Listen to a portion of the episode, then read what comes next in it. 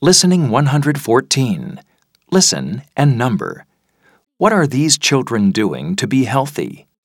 1, My name is Joe. I want to be healthy, so I walk to school every day. I go with my mom and my sister. The walk takes half an hour. It's really nice because we can walk through a park where there are lots of trees and flowers.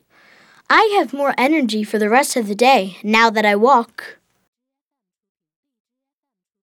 2, I'm Sarah. I'm nine. When I was younger, I didn't like salad. But now I do. Most days, I have salad with my lunch.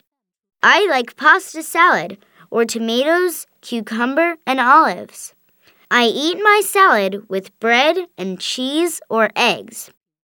I always have fruit too. I feel healthier and I don't get colds very often now.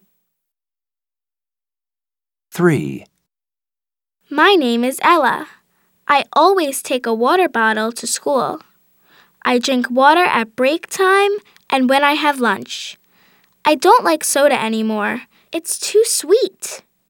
I think water is better for me, and especially for my teeth. 4, Hi, I'm Pete. I drink milk every day and have it on my cereal at breakfast too.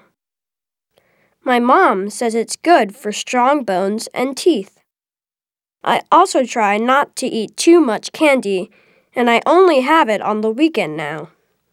Oh, and I always brush my teeth.